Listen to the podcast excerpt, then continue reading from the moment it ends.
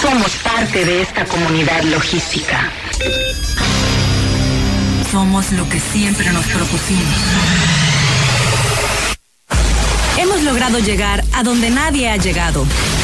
Somos el punto de acceso, un sistema informativo, una plataforma donde los acontecimientos se develan y la comunicación tiene apertura. Somos la voz del comercio exterior. Tiempo logístico. Tiempo logístico.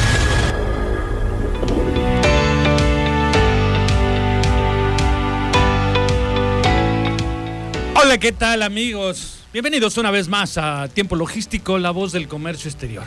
Como siempre, para nosotros es un honor presentarlos eh, con los especialistas de la materia en aduanas, en puertos, por supuesto, en todo el tema de transporte, en todo el asunto de los puertos que eh, tengan que ver eh, con el comercio exterior. Bueno, ya pues este, se presentan en este programa. Este programa se hace gracias a los especialistas y a los patrocinadores del mismo los especialistas que a nivel nacional eh, nos comparten su información para nutrir este mismo programa. Hoy es un programa interesante, por supuesto, como todos los martes, me acompaña mi compañero y amigo, colega Omar Arechiga de Alba. Bienvenido. Hola Paco, saludos a todos. Estrenando barba. Bueno, y su servidor Paco Tobar, eh, para iniciar este programa, vamos a presentarles mm, qué es lo que va a suceder. Vamos a platicar eh, lo que es y cómo construir un modelo atractivo de operación logística bajo el esquema del recinto fiscalizado estratégico. Esto va a ser en el tercer segmento de tiempo logístico. En el segundo, vamos a hablar de la, del constante crecimiento que ha tenido a Prosemac con su presidente, el maestro Miguel Silva Espinosa de los Monteros. Y bueno, eh, en este primer segmento vamos a platicar con relación a la Dirección General Jurídica de Aduanas de la ANAM, los retos y las perspectivas. Esto va a ser con el maestro Daniel Cabrera Hernández, socio de ITC Internacional Tax Consulting SC, a quien ya tenemos enlazado. Mi querido Daniel, bienvenido a Tiempo Logístico. Te damos la más cordial eh, recepción, tu amigo Omar Arechiga y tu servidor Paco Tobar. Hola Paco, muy buenas noches. Muchas gracias por la invitación. Eh, feliz año, antes que nada, a todo tu auditorio. Eh, Omar, un abrazo, los mejores vibras, las mejores vibras para este año 2022 y con el gusto nuevamente de estar colaborando en, en este programa tan interesante de tiempo logístico.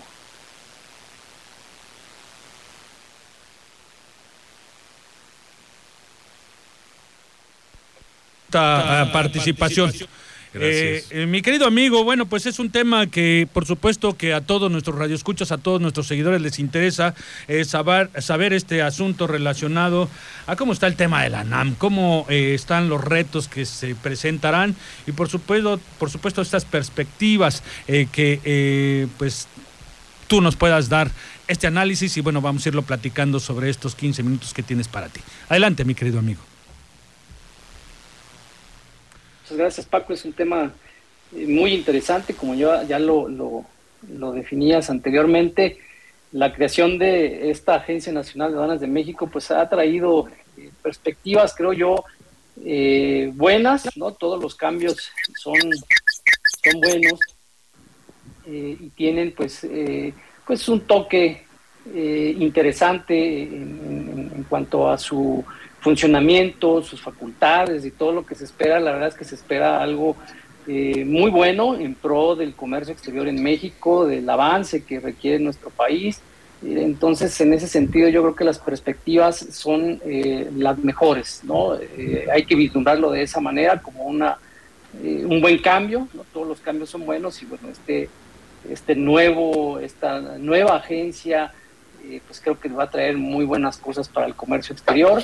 Eh, hay que esperar cómo es que esto va a funcionar. Y bueno, pues de ahí vamos a agarrar precisamente eh, a una de estas eh, áreas que conforman a la Agencia Nacional de Aduanas de México, que recordemos, pues bueno, nace a la vida jurídica a través de la publicación del Diario Oficial de la Federación del 21 de diciembre del 2021 y pues cuya entrada en vigor pues se dio en los primeros días de este, año.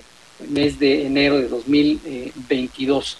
Eh, recordemos que la ANAM, esta Agencia Nacional de Aduanas de México, pues bueno, va a ser o es un órgano desconcentrado de la Secretaría de Hacienda y Crédito Público, pues que está dotado de autonomía técnica, operativa, administrativa y, de gestión, y pues es la autoridad aduanera, la autoridad aduanera y fiscal por excelencia respecto de eh, una definición que el, propio reglamento interior de la ANAM pues estableció, ¿no? Como estos ingresos federales aduaneros.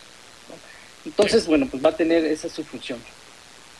Bueno, eh, pero el objetivo principal institucional de la NAM eh, como tal, bueno, pues eh, presume como fortalecer el sistema, por supuesto el sistema aduanero mexicano, mm, y la meta es elevar sustancialmente la calidad, la eficiencia, la eficacia de todos los procesos, de los servicios del despacho aduanal y por supuesto que también de la inspección, de combatir la corrupción y aumentar la recaudación del IVA y de IGE. Eh, en ese sentido, bueno, pues cómo van a poder lograr eh, todo esto que se comenta eh, con esto naciente, mi querido Dani. Sí, claro que sí, fíjate que ese es un, un muy buen punto el que comentas, efectivamente la, la, NAM tiene a su cargo pues toda esta, eh, la dirección, la organización, el funcionamiento de estos servicios aduanales y inspección, por un lado.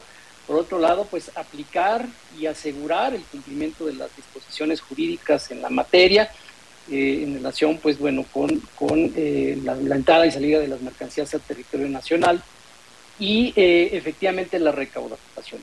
esto, pues definitivamente es un reto muy interesante y muy importante creo que uno de los eh, pilares fundamentales de, este tema, pues es el tema eh, de la recaudación y de cómo se va a lograr todo esto con una estructura que, eh, si bien ya venía funcionando, pues ahora solamente, en algunos casos, pues solo cambia de nombre, ¿no? Solo se le eh, pone un eh, nombre diferente, ¿no? Antes eran administraciones, ahora van a ser direcciones generales, administraciones centrales, eh, y ahora van a ser direcciones generales.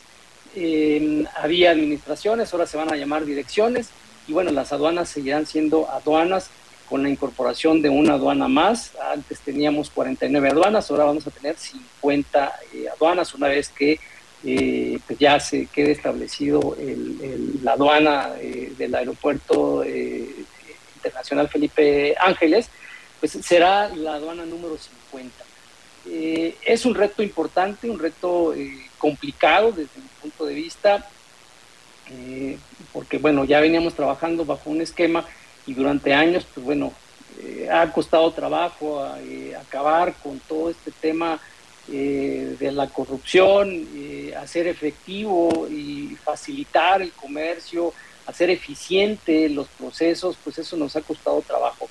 Ahora es un reto muy importante que, que, se logre eh, hacer todo esto con la estructura que se está planteando. Bien, ¿cómo lograr esa facilitación? esa forma de hacer el despacho aduanal más ágil por parte de ellos, eh, si combatir la corrupción, la seguridad nacional en los puertos, en las aduanas, es la prioridad. ¿Cómo poder lograrlo? Pues mira, yo aquí creo que eh, lo que tenemos que hacer es eh, capacitar, el tema de la capacitación hacia el personal de la Agencia Nacional de Aduanas de México va a ser fundamental. insisto, no se trata de cambiarle de nombre a las cosas para buscar este perfeccionamiento, buscar mejorar eh, la situación en la que estamos, eh, por la que se está pasando en el comercio exterior. Eh, entonces la capacitación va a ser fundamental.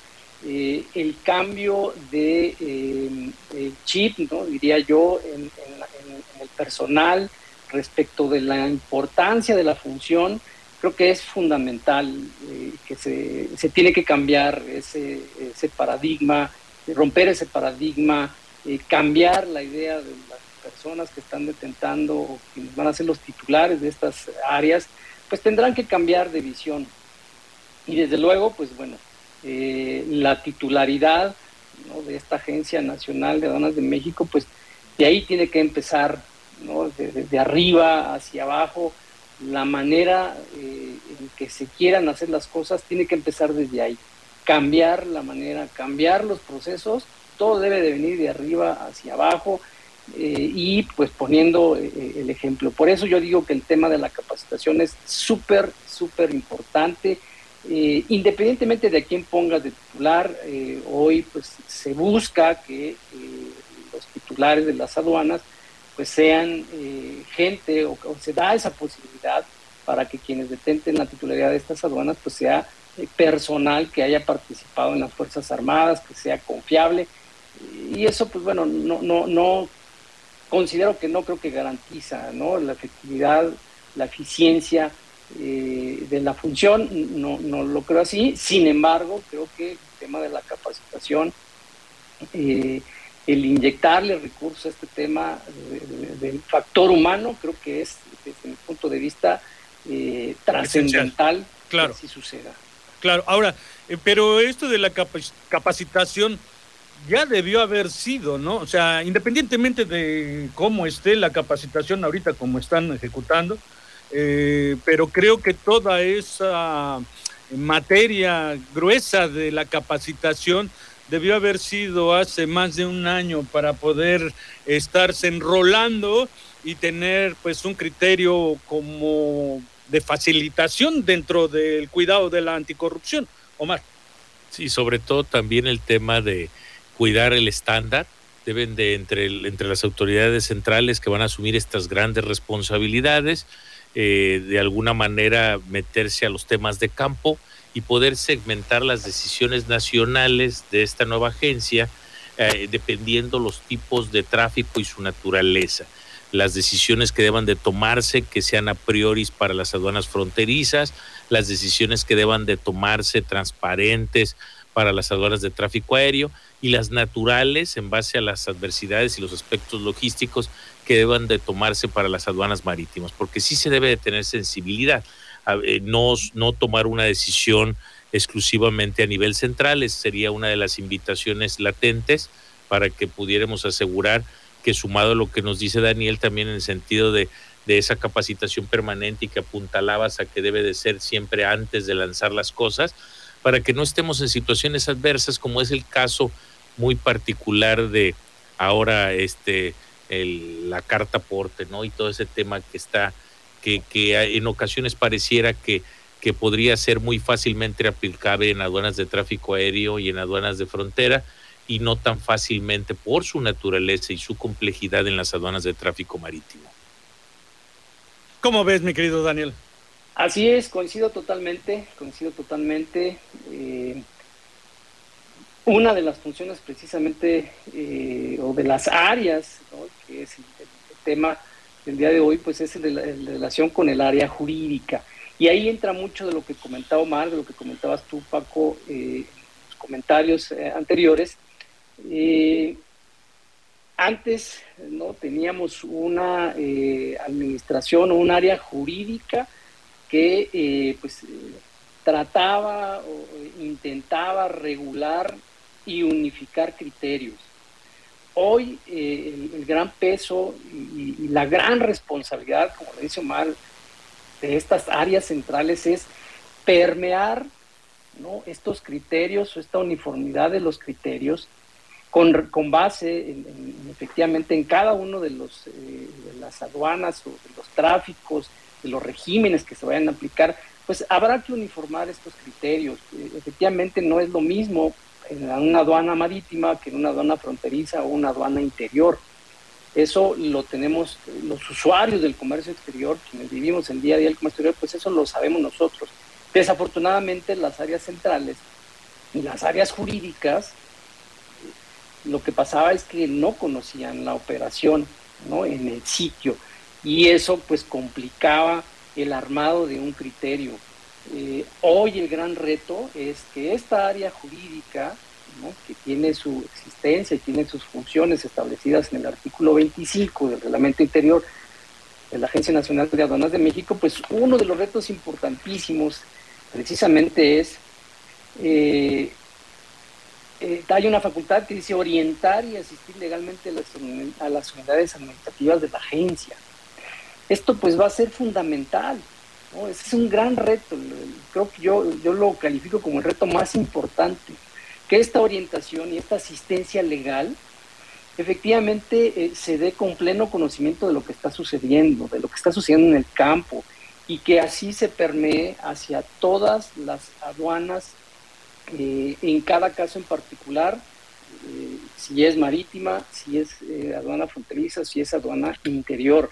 Esto va a ser fundamental, este, que se despliegue esta información hacia todas las aduanas, porque el día a día lo padecemos, lo padecimos en, en el pasado y hoy pues espero no siga sucediendo, está empezando el año y estos cambios pues tienen paralizado un poquito las cosas, pero con eso le batallábamos siempre, ¿no? Había criterios disconformes, una dona te decía una cosa y la otra eh, decía una cuestión totalmente diferente, incluso a veces hasta opuesto a lo que ya habías pasado en, una, en otra aduana eh, similar, ¿no? En tráficos similares, y bueno, pues ahí te ponía, eh, la verdad que, pues a, pensar muchas cosas y a pelear todo eso, y eso creo que es fundamental, eso yo lo veo como el reto más importante, ¿no? En, eh, en esta orientación, asesoría, en el establecimiento de criterios uniformes, que también es otra de las, de las facultades que tiene esta dirección jurídica y que creo que tiene que tener el impulso suficiente para permear y no eh, todo esto en aras de la facilitación, no trabar el comercio, porque eso era lo que pasaba hace algunos años. Todos estos criterios, pues lo único que hacían era trabar el comercio y entonces no había facilitación, eh, no corrías la misma suerte en, la misma aduana. Si te ibas a otra aduana, porque pues ahí ya te traían de encargo, pues te seguían hasta, hasta la otra aduana y se establecía el criterio que ya venían con el cual venían eh, pues eh, trabándote tus embarques. Entonces, eso es un, reto muy importante, este tema, por eso me gustó este análisis, porque creo que es un, eh, un pilar fundamental, el área jurídica es un pilar fundamental y que eh, pues esperemos que realmente es el gran reto y esperemos que funcione de esa manera en pro, insisto, del comercio exterior y de la facilitación del comercio que pues México está obligado por los tratados internacionales, no solo el, acuerdo de facilitación de la OMC, sino también pues eh, está pendiente el, de la OMA, ¿no? que se pueda eh, adoptar este acuerdo de facilitación de la OMA, pues también está pendiente, ¿no? Esa tarea. Pues eh, eh, creo que aún es temprano como para poder hacer un análisis de la responsabilidad que se pueda tener en este sentido de parte de ellos en cuanto a su proceso, a su desarrollo, a su trabajo. Eh, creo que pues bueno, hay que esperar algunos meses como empezar a calificar todo este tema. Sin embargo, tu apreciación con relación a lo que es importante, vaya, eh, sostener, para poder evaluarlos. Creo que es muy importante lo que estás comentando, mi querido Daniel. Así es, así es.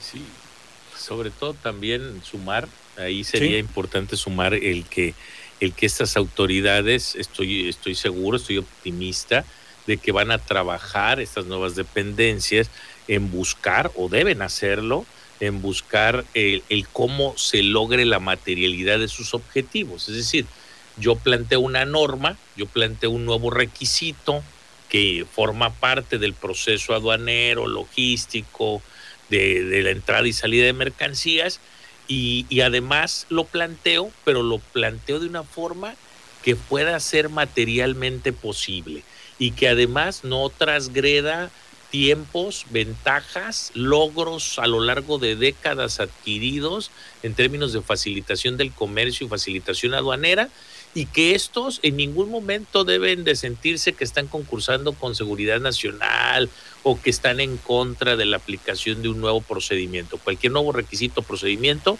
la invitación es a que estas autoridades estudien con los cuerpos colegiados, con los gremios, con todos este, las, las, empresas y las instituciones, incluso académicas, para que se estudie con transparencia eh, si de alguna forma hay alguna, alguna situación que hubieran proyectado y que realmente este, no sea fácil de materializarse, sepan dar esa vuelta de timón y, digan, ah, ok, reconocemos que esto se planteó mal, se hace una enmienda y se busca un mejor momento o un momento más oportuno para tal entregable. Esa es la parte creativa que esperaríamos para que haya un cambio de fondo. Bien, pues mi querido Dani, creo que es esta es la eh, percepción que tiene Omar y bueno, me parece también interesante conjugada con la tuyo, eh, con todos tus comentarios, siempre tan precisos, mi querido Daniel. Daniel, independientemente de que tú nos estás este, dando un comentario amplio con relación a todo este tema, eh, tú eres asesor, eh, eres consultor en el gremio del despacho aduanal del comercio exterior, de todo el respaldo jurídico y todos estos asuntos, independientemente de que eres parte del CUEG, que pues vaya, de esos grandes pensantes que están ahí en la materia para la educación de todos estos asuntos. Eh, también vendes tus servicios. ¿Dónde te pueden encontrar en ese sentido? Claro que sí, Paco, muchas gracias. Muchas gracias. Me pueden encontrar eh, en el correo electrónico que es eh, daniel.cabrera arroba itxc.mx y en mi número móvil que es el 55 60 70 9950, donde pues los atenderemos con, con mucho gusto. Pues Daniel, de verdad que muchísimas gracias por esta colaboración, la primera de este año, esperando que sean unas 11, 12 más el resto, ¿no? Una mensual por lo menos, ¿te parece?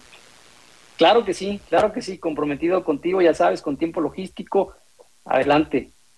Y bueno, pues te escuchamos en haciendo un trueque en algún momento ahí, eh, con todos los asuntos del CUEG que también los seguimos para estarlos escuchando, eh, porque bueno, también tocan temas bien interesantes. Así es, claro que sí. Un abrazo hasta Manzanillo, Omar y Paco. Muchas gracias. Nos vemos Saludos, Daniel. Gracias. Hasta la próxima. Saludos. Hasta la próxima. Bueno, pues este es eh, pues su opinión muy personal, mi querido Omar, este muy atinado, eh, muy atinado en lo que comenta, pero bueno, vamos a esperar, como te comento, a ver cómo se desarrolla todo este tema eh, de la ANAM.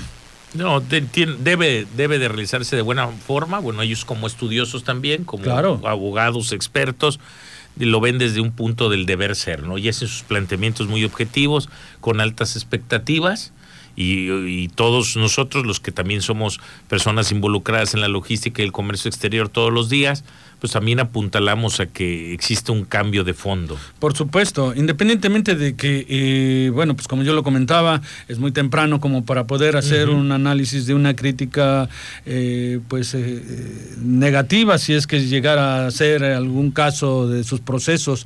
sin embargo, pues este, hay que esperar. Ahorita es pura expectativa positiva, puro pues planteamientos de lo que como usuarios nos gustaría que estas autoridades tomaran en consideración en su actividad cotidiana eh, dentro de todo lo que ellos tengan previsto, ¿no? También presentar. Por supuesto. Bueno, nos vamos a ir un corte, no sin antes comentarles y mandarle saludos a Mauricio Velázquez Central, mi querido amigo, te mandamos un saludo. Eh, a Giselle Guzmán, que también pues siempre nos está viendo y, participando en este programa, muchísimas gracias. A Ceci Sánchez, como siempre, es un gustazo eh, que estés con nosotros. A Luis Rueda, que nos manda saludos, bueno, por supuesto también a ti. Eh, Ceci, pues nos dice feliz año y gracias este, también para ti, que sea un éxito. y bueno, a todos, a todos los que nos están eh, siguiendo y haciendo comentarios. Muchísimas gracias. Vamos a ir un corte, no sin antes decirles eh, que en este siguiente segmento que viene vamos a platicar del constante crecimiento que ha tenido exponencial la Prosemac, la Asociación de Profesionistas del Comercio Exterior de Manzanillo AC. Esto nada más ni nada menos que con su presidente, el maestro Miguel Silva Espinosa de los Monteros. Pero vamos a ir un corte y por favor no le cambie, que está usted en tiempo logístico. Regresamos. Somos la voz del comercio exterior. Tiempo logístico. Tiempo logístico. Permanece con nosotros.